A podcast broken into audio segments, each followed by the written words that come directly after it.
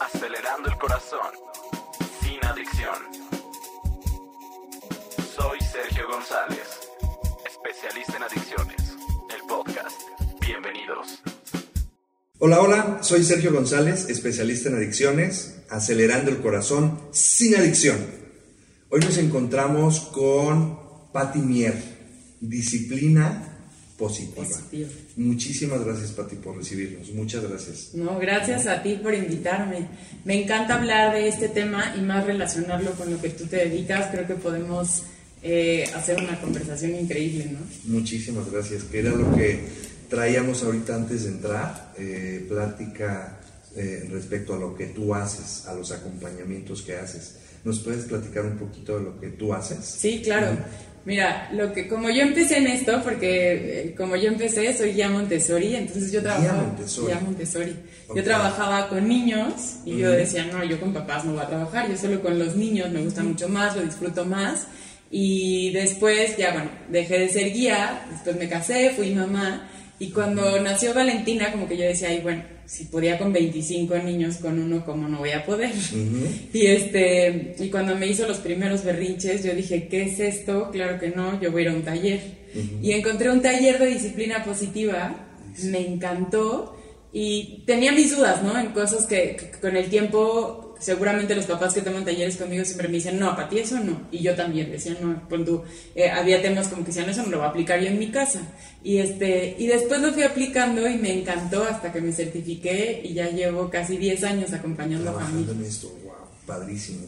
Oye, pero dime una cosa, las eh, papás que, papás o alumnos que trabajan en escuelas eh, tradicionales, con sistemas tradicionales, no saben qué es una guía Montessori.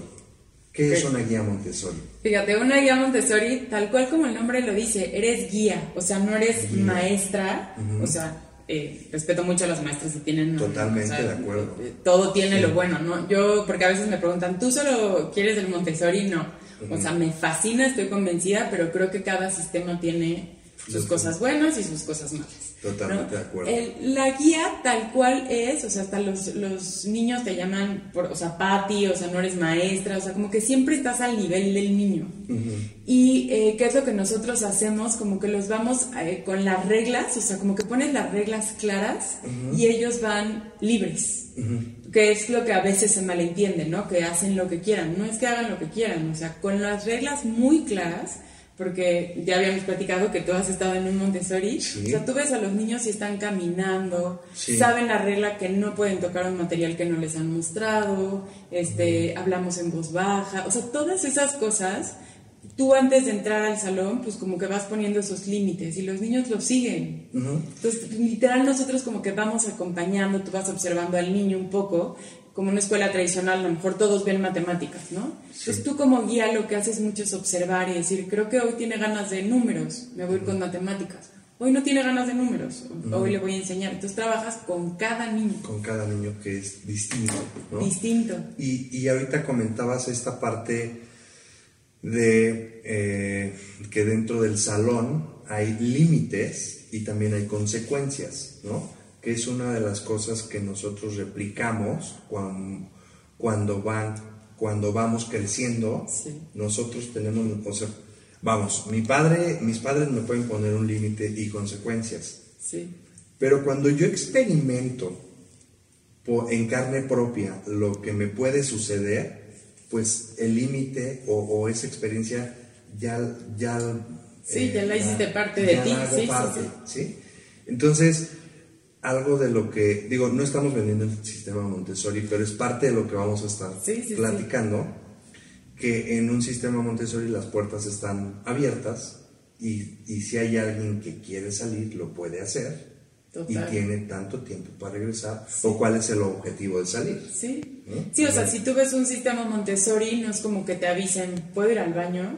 O sea, hay, ah, por ejemplo, digo, cada, no sé si cada salón lo lleva diferente, pero como yo lo manejaba, tenías collares. Entonces pon tú dos de niños y dos de niñas, ¿no? Entonces, si veías que había collares, te ponías el collar, ibas al baño y regresabas. Ujú. Entonces dejabas tu collar y este y entonces, o sea, no tenías que, que decir voy al baño, puedo ir al baño. Sí. Entonces están teniendo los niños toda la libertad pero con orden, ¿no? Que, que, entonces ellos van experimentando y luego como que vas creando estas ganas de, oye, pues ya sabes sumar mi compañerito, pues yo quiero también, ¿no? Pero es esta motivación, no a nivel como tienes que, sino Tienes que. tú solito vas diciendo quiero esto o, o, o poder decir me gusta o no me gustan las matemáticas. Ojo, no es que llegue tu hijo, bueno, el alumno y te diga, no me gustan las matemáticas, no importa, no vas a aprender a sumar. Claro que, o sea, le vas a enseñar, pero no desde siempre como tienes que, tienes que. No desde aprendértelo, Sí. sino más bien desde entenderlo. Totalmente. ¿no? Y ahorita que comentabas, dos collares azules significa que solamente salen dos niños Exacto. al baño. No es que vayan cuatro o cinco niños como, Exacto.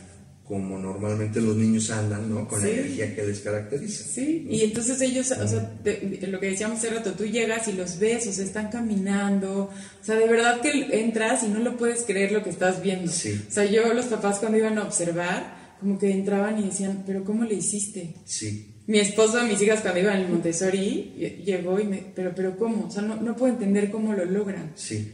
Y entonces, a ver, también van entrando los niños, por ejemplo, si eres nuevo en Montessori, no entras igual que todos.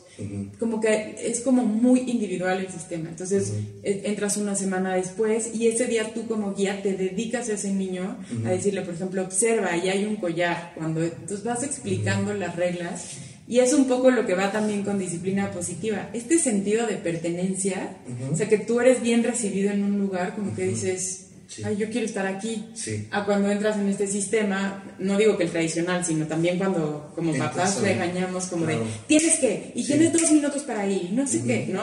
Inmediatamente como que pones un rechazo, ¿no? Sí, Lo mismo es aquí, como siempre involucrar al niño.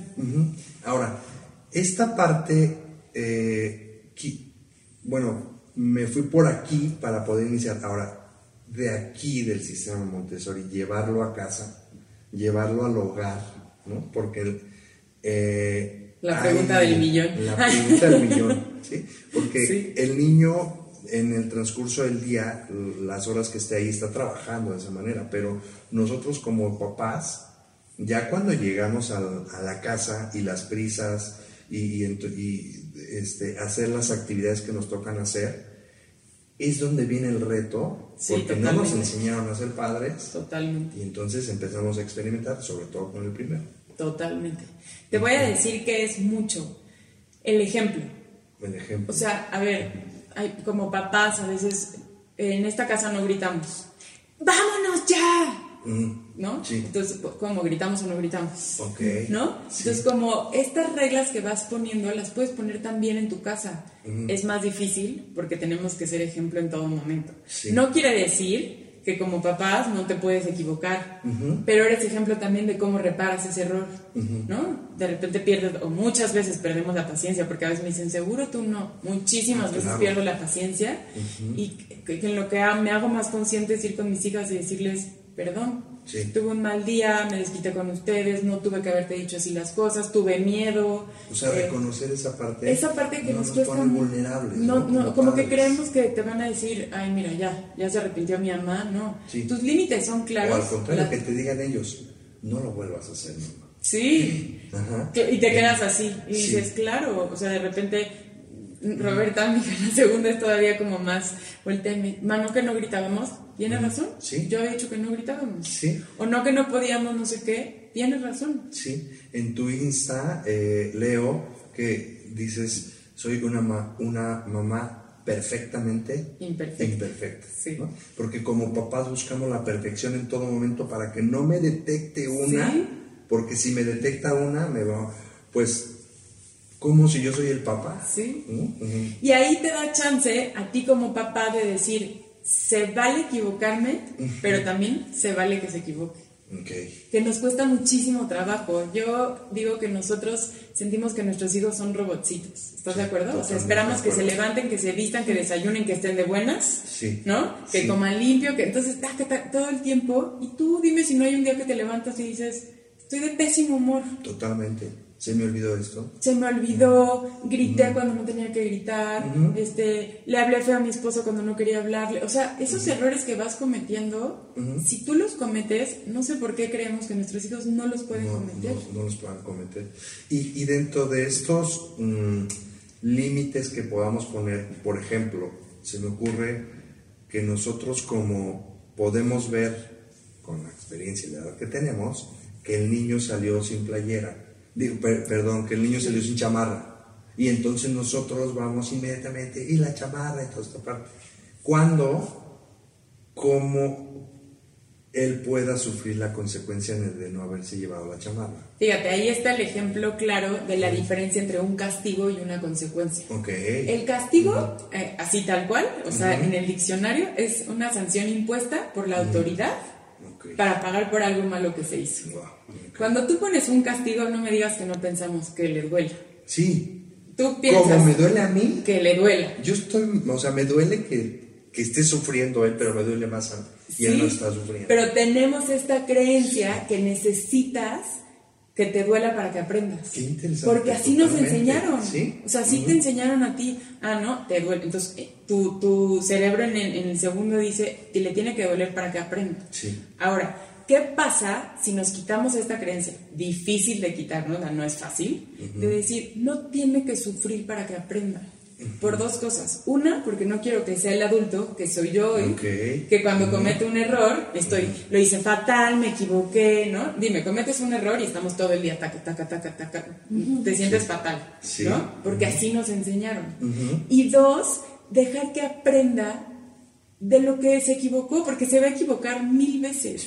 O sea, entonces, en el ejemplo que ponías de la chamarra, si tú le pones un castigo, Primero, pon tú, uno se llevó la chamarra y entonces te, enojas, ¿no? Porque te preocupas. Entonces, pon tú que tú le dices, no vas a ver la tele porque se te olvidó la chamarra. Dime qué relación tiene que no va a ver la tele con que se le olvidó la chamarra y va a pasar frío. Sí. sí. No tiene relación. No tiene relación. ¿Qué pasaría si le ponemos una consecuencia que ni siquiera, por ejemplo, en este caso del frío, deja las consecuencias? Hay dos tipos de consecuencias, naturales y lógicas. La natural es que él solito va a aprender va a pasar frío. Sí, hay papás que me dicen, me muero, Pati. A ver, no, lo vas a hacer en menos 45 grados. Sí, claro. Si pasa tantito frío, no va a pasar nada. Y va a experimentar la siguiente vez. Pase frío, no quiero, o sea, no, no quiero. Lo que sí es importante, que como papás no decir, te lo dije, tienes frío. Sí, ¿no? sí, porque estás... Sí, como de, ay, ya viene mi desquite, ¿no? no, como decir, sí, pues sí hacía frío. O sea, sí, sí puedo ver que hace frío. ¿sí? ¿Qué vas a hacer la próxima vez? Pues traerme la chamarra, ¿no? Sí. Pero no dejamos que ellos vivan estas consecuencias. Queremos siempre ser los que damos la lección. O, salvarles. Porque a veces también como papá siempre estamos, la chamarra, la chamarra. Ya está viviendo la experiencia y, bueno, está bien, solo por hoy te doy la chamarra. Sí. O te llevo la tarea a la escuela. O, o sea, estamos todo el tiempo, o hablamos a la maestra, no, él hizo el trabajo y, este, y yo vi que lo hizo, ¿por qué le puso esa calificación? Déjalo que viva la experiencia, que vaya a la escuela si no hizo la tarea. Hay papás que me dicen, me moro para ti. Entonces, les digo, son cosas de nosotros que nos da miedo soltarlos. Totalmente de acuerdo, es, es, es un es un trabajo de nosotros. Sí. Todo el tiempo estamos queriendo cambiar a nuestros hijos. Sí. Y los que tenemos que cambiar somos nosotros. Sí, totalmente de acuerdo. Yo, el 95% de los talleres que doy cuando se presentan los papás, siempre me hablan, y, a ver, ojo, yo también, o sea, si me dices que quiero, pues que mi hija no me conteste tan feo, o sea, siempre quieres cambiar cosas. Pero a lo que voy yo es que los papás llegan súper convencidos al taller que van a cambiar a sus hijos súper convencidos. O sea, se presentan y es que quiero que mi hijo, quiero... Y la verdad es que afortunadamente cuando salen, o sea, la última sesión, yo digo, ay, ya, con eso lo logré. entendemos que, que, los que tenemos que cambiar somos, nosotros. ¿Y cómo salen ellos? O sea, ¿con cuál, cuál perspectiva salen de tu taller? Yo creo, bueno, y espero, ojalá que sí. todos, yo creo que no es no es magia, o sea, porque me preguntan, ya sabes, hay papás que dicen, pero ¿cómo? A ver, tu casa no va a ser la casa maravilla, la casa de la felicidad, la casa, porque no existe. O sea, si esa es tu expectativa, no existe. Primero darte cuenta eso, que eso no existe, ¿sí? Y al final como que los papás salen con dos o tres batallas a trabajar. Ok. Porque ok. quiere- dime si no quieres cambiar todo. Sí, totalmente. ¿no? Que no se peleen, que estén felices, que sean responsables, que hagan ejercicio, que coman coman, sano, este, que bla, bla, bla, O sea, cosas que que no nosotros que no no podemos. ¿no? Ujú. Que, que tengan, que siempre estén de buenas, que, ¿no? Sí, Entonces, totalmente. Sí. O que no si así tenga estamos. problemas con. No, pues no. Estamos con una batalla diaria. Sí, Diaria sí, sí. Tenemos una batalla. por lo menos ya con hacernos consciente de esos, yo creo que los papás ya estás del otro lado, Totalmente. ¿no? Oye, ¿y cuánto dura tu taller? Seis sesiones. Seis sesiones. Seis sesiones. Ok. Tengo uno de, de 0 a 10 años, que son seis sesiones, y tengo otro de, eh, de cinco sesiones y dos conferencias. Ok. Entonces invito gente para que les hable de otros temas que, que yo no soy experta y mejor que escuchen a alguien más. Ok. ¿Y, y los talleres son grupales, individuales? Sí, hay personas que me dicen, yo quiero trabajar uno a uno contigo, o sea, entonces entran los papás, o incluso papá y mamá, eh, a veces entran abuelas, que hoy se convirtieron ya en cuidadoras primarias también, Ok. que es importante, ¿no? Ujú. Que ya hoy, como papá y mamá trabajan, pues las abuelas entran ahí al, A la ayuda. Sí, no, Este, y, y puedes entrar mamá, papá. Y los grupales, a ver, son diferentes. En los grupales creo que escuchas a otros papás, a otros casos. Yo desde que empiezan a escuchar los casos veo la cara de todos como de, ay, también le pasa lo mismo. O me ven a no, mí y me dicen, o sea, familia". Pati, tú también pierdes la paciencia. Y yo, claro. Entonces ya como que dicen, ah, ok. Ok, sí, sí, sí, con, sí, cuando escuchas a más personas padeciendo Sí. lo mismo, encuentras eh, este, comparativas y, e inclusive también puedes encontrar herramientas que, que no, que no tienes y que a lo mejor te puedan funcionar. Sí, o cosas que no habías pensado, como que, ay, mira, eso no lo había intentado. Y eso funciona muchísimo, porque escuchas a otro papá que dices, él pasó por lo mismo y a lo mejor eso le funcionó. Y hay veces que yo dejo que ellos, como que, a ver, ¿qué le puedes decir a ti que te funcionó? Y salen felices, o sea, como... Totalmente. Acaban, o sea, acaban, entran como muy penosos y acaban siendo un grupo, pues porque, como, pues al final, como siempre les digo, están confiando lo más valioso que tienen, que es su familia. Totalmente. ¿no? No están hablando ni de números, no están hablando, o sea, están hablando de lo más valioso, Ujú. De Entonces, tus hijos. de tus hijos y de tu familia, porque expones muchísimas cosas. También. ¿No? sí. Y lo que platicábamos antes de entrar eh, era cómo nosotros, eh, trabajando en el tema de la rehabilitación, en el contexto de las adicciones, cómo recibimos a las familias con eh, un dolor muy fuerte, familias descompuestas, con una esperanza de que el usuario, el hijo, el esposo, el papá deje de consumir. Y lo que tú trabajas eh, son herramientas para poder eh, tener contextos de cómo poderme comunicar con mi hijo, cómo poderle poner límites, pero sin esta parte de dañarlo como quizá nos pudieron haber dañado a nosotros. Total. A ver, yo creo que son varias cosas. La primera es en la manera que lo trates. ¿No? O sea, como si de chiquito te, cada que te equivocabas te juzgaban, Ok, ¿no? O sea, sí. como co- cometías un er- ¿cómo? Sí. ¿No? Este, la manera en que te hablaban también, o que te trataban también, o sea, Ujú. afortunadamente hemos avanzado mucho en este tema de los golpes, Ujú. pero hay personas que siguen creyendo que los golpes educan. Sí. Tú dime qué herida vas a dejar en alguien Ujú. que le pegas para que entienda, Ok. ¿no? Entonces, claro que va a tener eh, a, a largo plazo consecuencias, Consecuencias. ¿no? La mayoría O sea, de las personas me dicen, yo fui, yo crecí con, con golpes y no me pasó nada. Y yo les pregunto, ok, ¿y cuando te equivocas.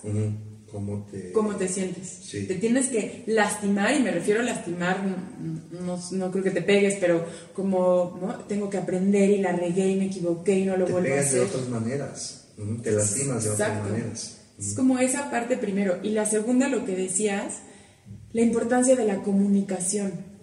Los riesgos están siempre. Y hoy te lo digo con una, una hija adolescente de 15 años que yo les digo, a ver, en el berrinche es terrible, pero ahí estás. O sea, la puedes pasar fatal, regarla, hacer lo que no tenías que hacer, pero ahí estás.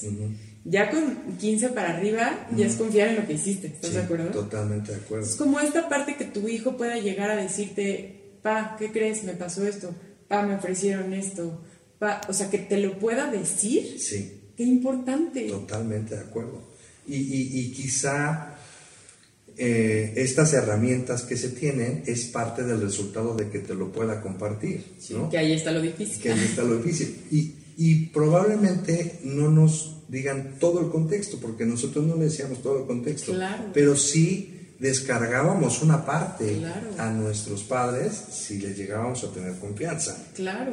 A ver, por supuesto, y, y es como yo les digo a los papás de adolescentes, no me digan que no le guardaron secretos a sus papás. ¿no? Todos. Todos. Entiende que tu hijo también lo va a hacer. A ver, si me dices, yo quisiera que mi hija me contara todo. Sí. Entiendo que hay cosas que también se vale que no me cuenten. Sí. Sí, pero la manera en que, no sé, llega de la fiesta y creo que tú puedes como escuchar, a ver cómo te fue, que llegues a la casa, que yo te vea.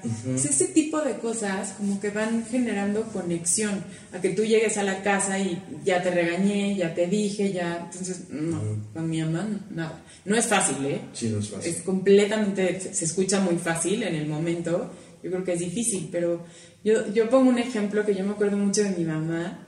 Cuando yo llegaba de las fiestas, mi mamá siempre, siempre estaba acostada en mi cama esperando. Wow. O sea, se- seguramente medio se quedaba dormida, no sé qué, o pon tú si se quedó dormida, después llegaba y me decía, ¿cómo te fue?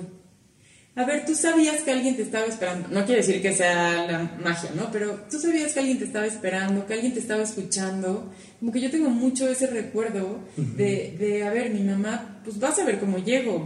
Le voy a contar cómo, ¿no? Entonces, todas esas Te cosas limitabas en algunas cosas. en algunas cosas. O, o también es bien importante otra cosa que decías de los límites que hablábamos. Si tú como papá estableces tus no negociables, es mucho más fácil. Ok. Ejemplo, y ahí sí digo que cada familia decide sus no negociables, ¿no? Este, no sé, la hora de la llegada. Si tú a tu hijo le dices, pase, o sea, no sé, pones el, la hora, no quiero poner para que luego diga, no, pero X, esa hora, eso es un no negociable, no se mueve. No me hablas ni para llegar más tarde, no, o sea, no, no me puedes marcar, eso es un no negociable. Ejemplo, siempre que salgas de fiesta, llegas a, a la casa a dormir, no hay pijamadas. Que tu hijo tenga claro esas, o sea, esos no negociables.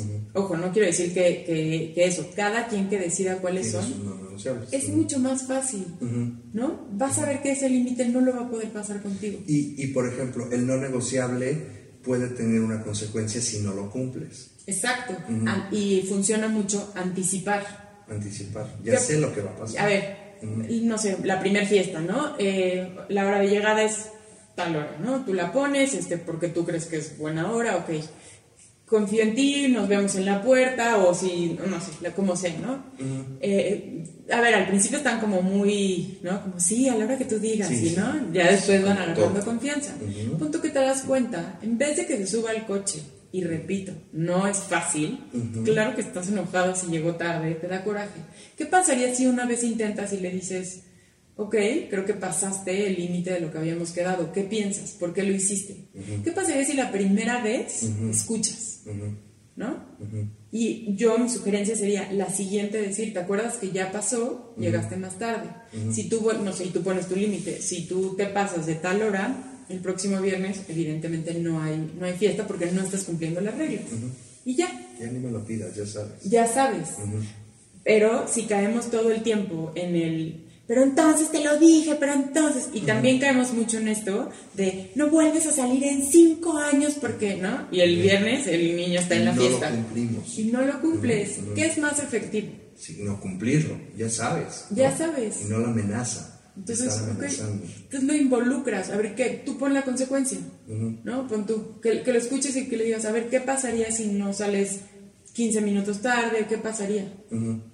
Pues no, pa, no, a ver, sí, porque es como un poco platicar esta parte de yo necesito, o sea, por seguridad, porque quiero descansar también, o sea, como involucrarlos un poco en por qué tus decisiones y no caer en el porque lo digo yo y punto. Ujú, ¿Sí? Totalmente de acuerdo. ¿No? Sí, sí, no sí. está fácil.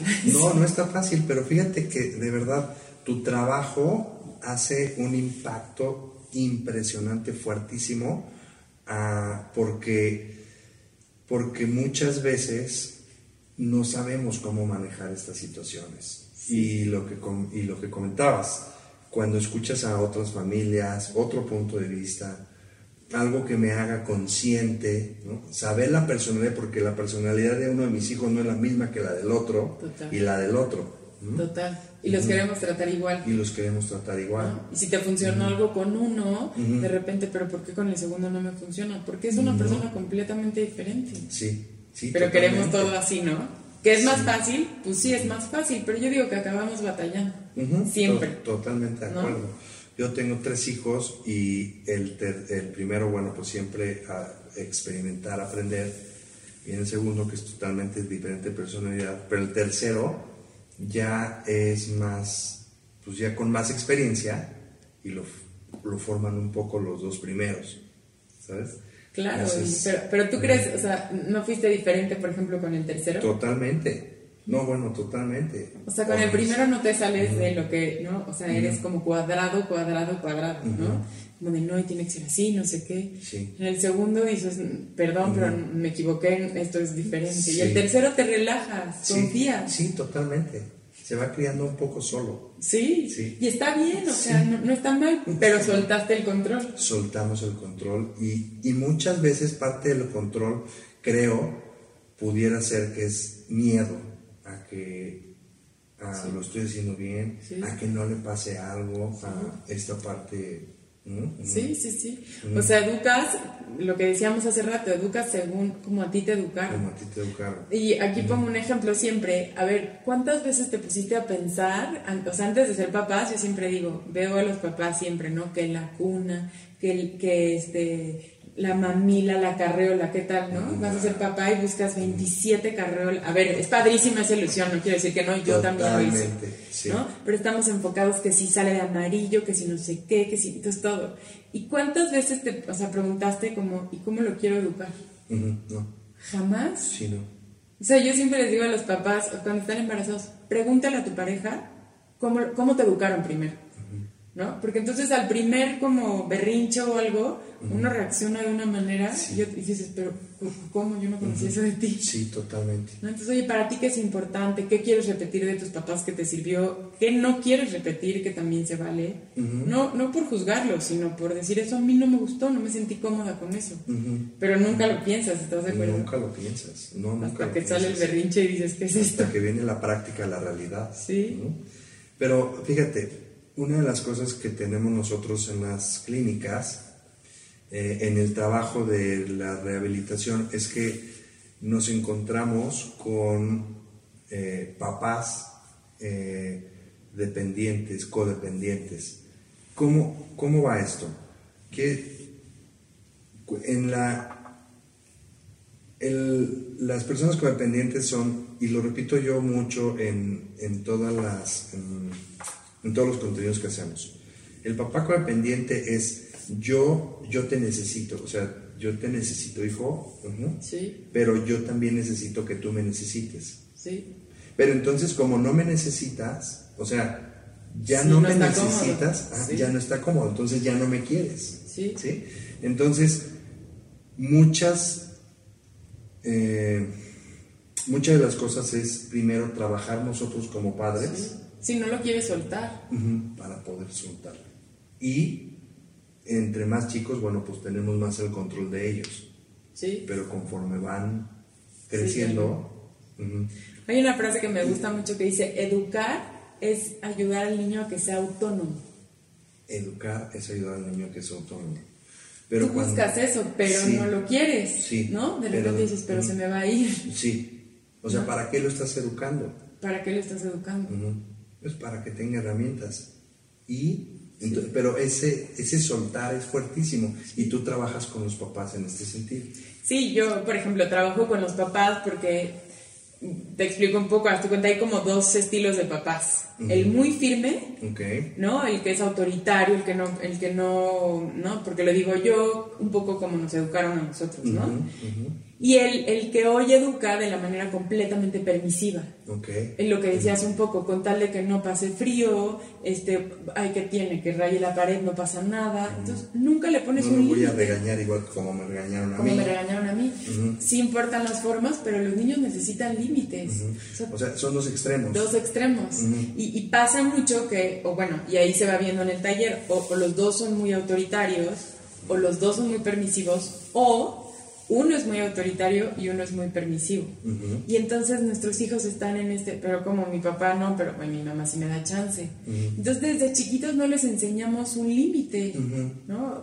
Como que o cada parte tiene su lado bueno y su lado malo. Totalmente. El muy permisivo, que siempre me confieso que yo soy bastante cuadrada y permisivo, digo, este, eh, autoritaria. Yo, yo, yo me tengo que ir a la amabilidad. Ok. O sea, como decir, a ver, Pero no lo pasa haces nada. consciente. O sea, ya lo trabajas. La riego, pero consciente. Ok, sí, sí, sí, pero haces. Sí. O sea, e- es que ese es el punto que comentaste hace un momento. O sea, soy ser humano y puedo tener errores, pero haciéndolo consciente me, me puedo retraer. Sí.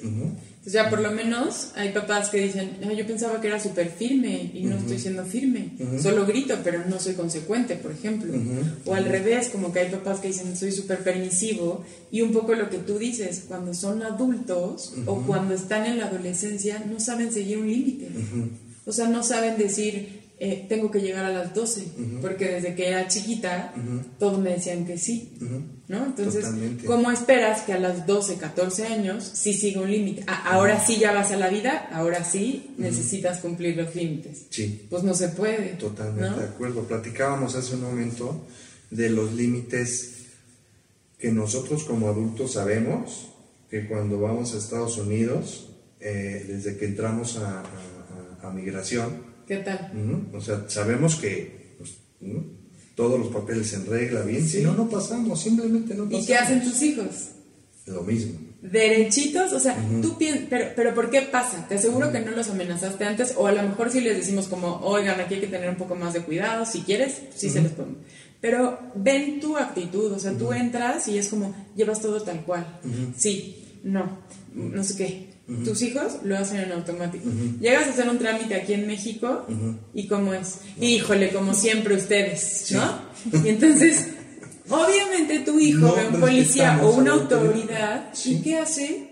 Pues ah, como dice mi papá. Sí, Entonces, sí, totalmente de somos ejemplo, o el ejemplo de no puedes decir mentiras. Oye, dile a tu abuelita que no estoy, que no sé qué. O di que tienes tres años para no pagar, pero ya el niño tiene siete. Sí. ¿No? Sí, totalmente. Todas esas cosas son realmente lo que les van enseñando a, a- a que les estés diciendo. No digas mentiras, respeta al policía, ¿no? Totalmente de acuerdo. O sea, el ejemplo y el y el y el- la permisividad que podamos tener a poner los límites. Total. Sí, ahí obviamente tú eres el experto, pero el ejemplo que les ponemos un poco eh, después con las, o sea, en, la prevención de adicciones, ¿no? Que nos escuchan hablar a lo mejor de este tema. Ujú.